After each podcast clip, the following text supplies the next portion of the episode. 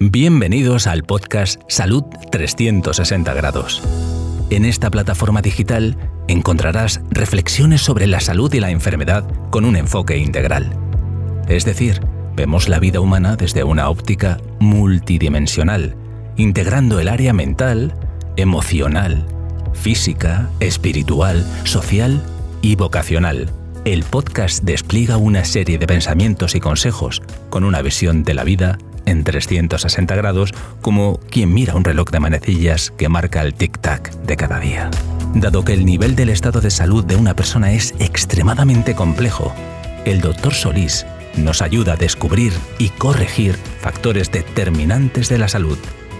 Cada semana nos invita a oír pensamientos, reflexiones, temas de actualidad y entrevistas con el objetivo de mejorar la calidad de nuestra salud.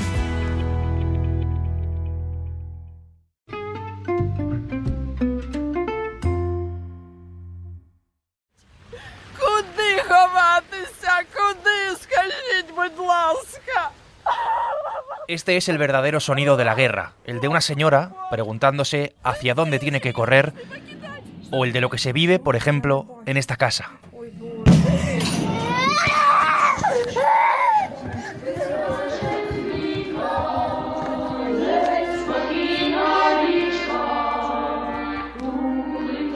La invasión es un hecho.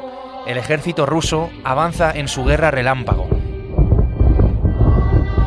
misiles, bombardeos, artillería, asalto acorazado desde el Donbass, desde Crimea, desde Odessa, hasta desde Bielorrusia.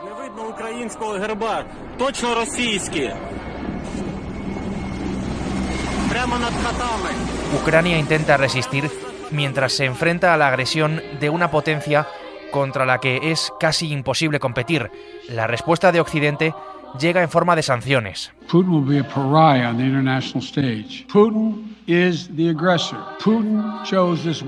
Putin será un paria en la escena internacional, decía el presidente americano desde Washington.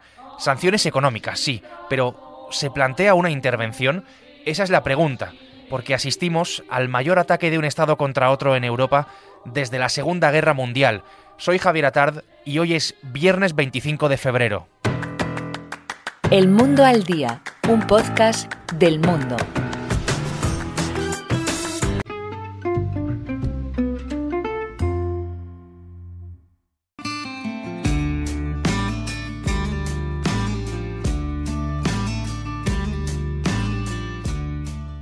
Hoy hemos querido estar en Washington para mirar hacia Ucrania desde allí, desde la visión de un actor clave en todo lo que estamos viviendo.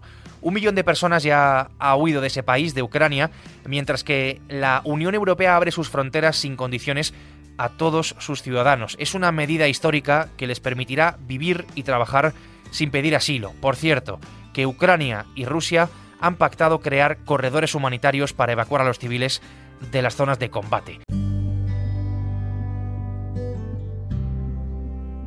Hola. Bueno, ah, vamos a reiniciar la entrevista. Teníamos una entrevista en vivo y por alguna razón se fue la señal y vamos a intentarlo nuevamente. Estamos eh, entrevistando a Yaroslava, eh, ucraniana, que está viviendo actualmente en Málaga y está viviendo muy de cerca eh, la situación de los refugiados, los que están saliendo desde Ucrania en esta situación de guerra. En este podcast de Salud 360 le damos la bienvenida a Yaroslava y gracias por tomar tu tiempo, Yaroslava, y poder compartir unos minutos con la, nuestra audiencia la experiencia que estás viviendo. Buenos días. Yaroslava. Gracias. Buenos días, gracias. Bueno, uh, ¿cómo, ¿cómo, estás viviendo esta situación de, de, de, la situación de los refugiados y la situación de tu familia? Me estabas uh, contando eh, de la situación de que eh, he entendido de que ahora ya está tu abuela y tu madre eh, contigo aquí en Málaga. Me parece rapidísimo lo que has hecho, realmente cómo has hecho para sacar a tu madre y a tu abuela en esta situación, como me estabas contando hace unos minutos, que fue una amiga tuya que se fue hasta Ucrania, cruzó la frontera y se introdujo en, en, arriesgando su vida, ¿no? Sí, ella, ella eh, realmente ella, ella vive en Kiev Uh, entonces ella, um, uh, pero ella como ya tenía um, el plan este para después de los primeros bombardeos, que ella va a cruzar la frontera y yo sabía que ella se va a mover, va a mover aquí a España porque su madre vive en Madrid. Entonces, eh, cuando ella me ha dicho esto, yo solamente preguntaba una cosa, si ella puede llevar a mi madre y mi abuela. Y es una, eh, ella, mm, ella me mm, ha dicho que sí, eh, pero es una persona mm, en que confío mucho. Ah, y entonces yo sabía que, que va a hacer todo, todo posible Ah, para que ellas estén bien en, en, este viaje. Entonces también es muy importante que tenía esta persona a mi lado, uh, porque mm, sí, porque um, es, es, difícil, es difícil.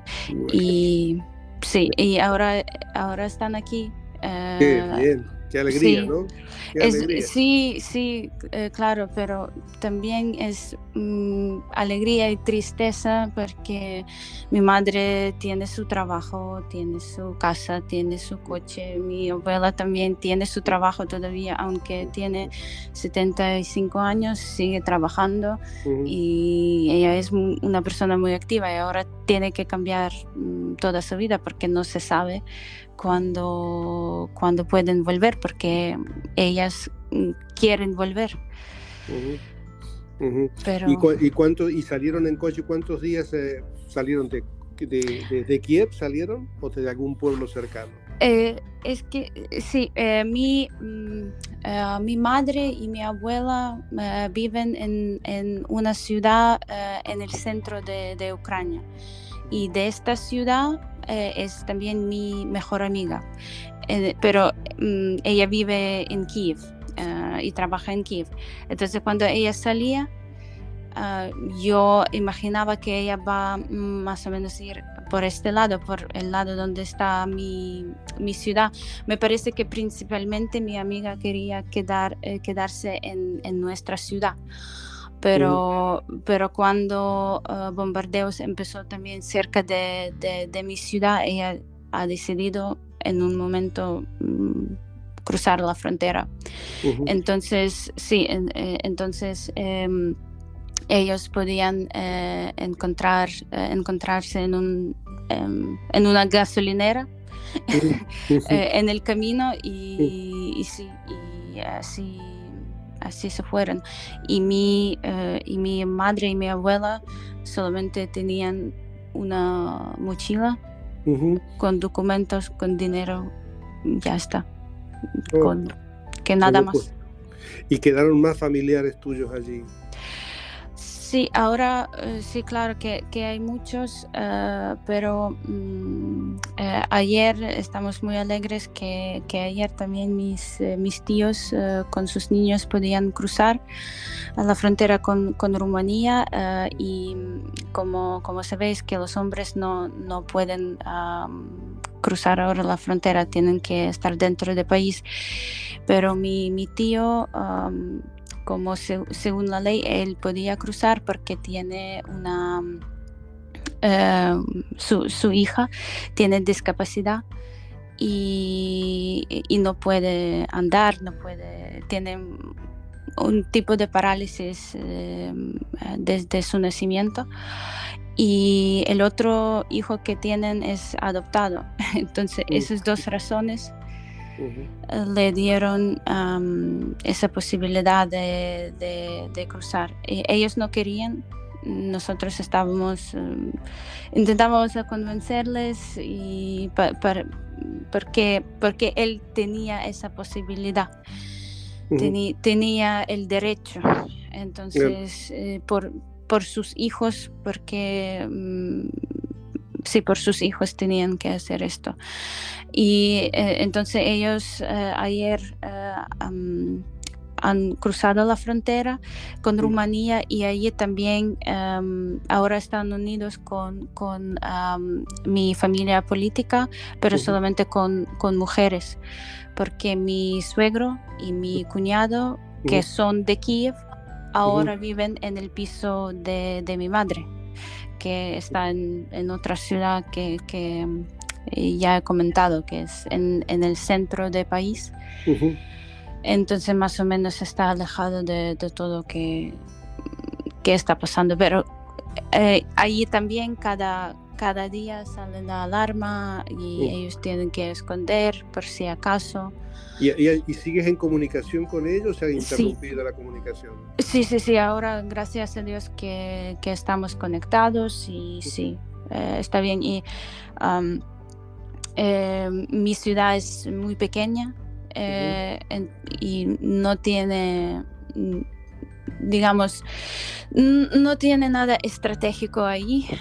Eh, entonces me parece que, que, tiene que ser más o menos tranquilo. Y también tienen eh, ahí comida porque mi, eh, mi abuela estaba cultivando diferentes, diferentes cosas. Y, entonces allí tienen comida si, si, si, va, mm, si no van a poder a comprar comida en las tiendas pero van a tener ah, algo. Y, y, otros familiares también, que, que hay muchos que, que viven uh, allí. Ah, bueno. Mm. Bueno, pues esta es una etapa, una primera etapa, porque en este momento de la situación no sabemos para dónde va a ir todo esto. Se dice que ahora se ha abierto un corredor eh, de ayuda humanitaria donde se calcula, bueno, que van a salir millones de personas. No se puede prever cuántas personas van a salir.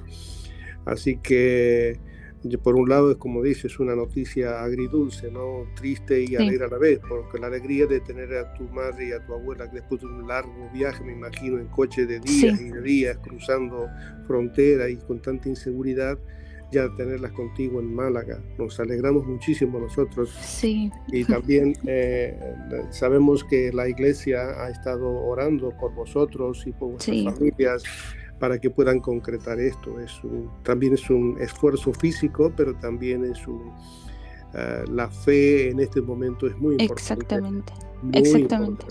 Mm.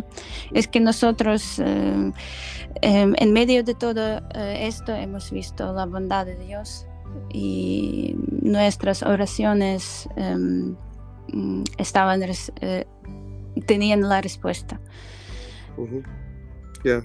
Así que yo me alegro mucho y comparto tu, esta alegría con, contigo y gracias por el tiempo que, me has brindado para por lo menos tener una, una pequeña pincelada, una noción de lo que millones de personas están viviendo. Tú eres un pequeño ejemplo de, de, lo que realmente está sucediendo en millones de personas en Ucrania. Esperemos que esto se interrumpa en breve y que Dios oiga la oración de que se está haciendo para, para poder para que pueda pasar esta barbarie. Gracias. Muchísimas gracias. Un abrazo fuerte, Yaroslav, y también saludo a tu familia, a tu madre, a tu abuela, aunque no les conozco, que ellos puedan recibir el afecto y el calor también de los españoles y los malagueños aquí, que son, son bienvenidas aquí en el tiempo que tengan que estar. Gracias, muchísimas gracias. Un abrazo fuerte. Un abrazo fuerte, gracias.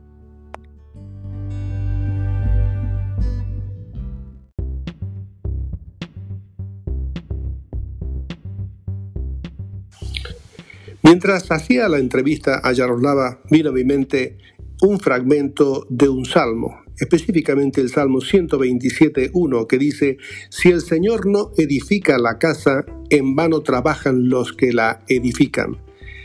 Si Dios no guarda la ciudad, en vano vela la guardia.